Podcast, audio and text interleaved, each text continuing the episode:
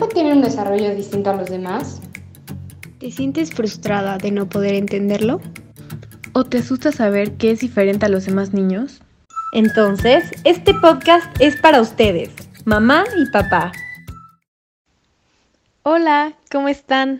Yo soy Ana Tere y bienvenidos a un nuevo capítulo de Platicando Abiertamente.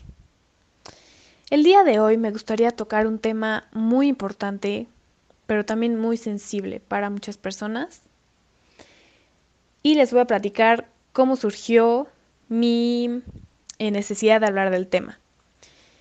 Hace unos días una señora se acercó conmigo, muy enojada, triste, frustrada, y lo que me dijo fue, no sé qué hacer, mi hijo tiene tartamudeo, mi hijo es tonto, mi hijo no sabe hacer nada, mi hijo no tiene amigos, etc.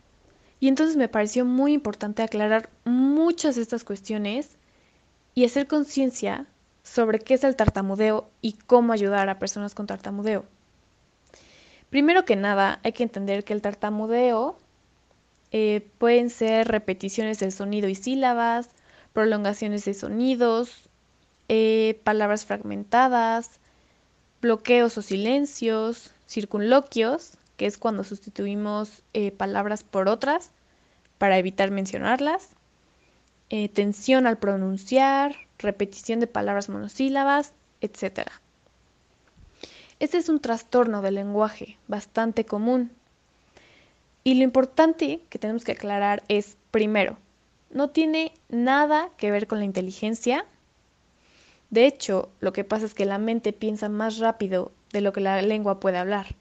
Entonces el cerebro ya sabe lo que quiere decir, pero la lengua no puede, no puede hacerlo tan rápido. Em, algo muy importante que me pareció mencionar también es que da más en hombres y más grave.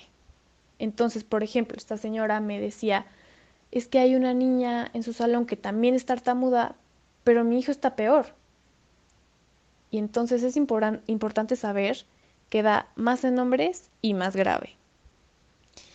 Entonces, lo que yo les recomiendo a padres de familia, familiares, conocidos, amigos de personas con tartamudeo, es entender que primero, no tiene nada que ver con la inteligencia, no significa que tu hijo sea tonto o retrasado, para nada, y que tenemos que tener Em, paciencia, porque además muchas veces esto se resuelve muy bien en la adolescencia, mejora bastante el tartamudeo en la adolescencia, y también eh, yo recomendaría terapia, ya que muchas veces el tartamudeo se da por algo emocional.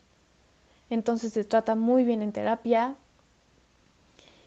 y sobre todo dar apoyo, apoyo, acompañamiento, ya que hay muchas cosas que no dependen de nosotros, por ejemplo, el rechazo social.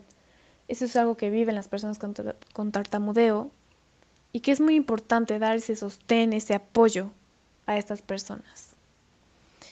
Espero que este podcast haya sido de ayuda, que les haya gustado, que, que los haya ayudado a hacer conciencia sobre este trastorno y dar así el apoyo necesario.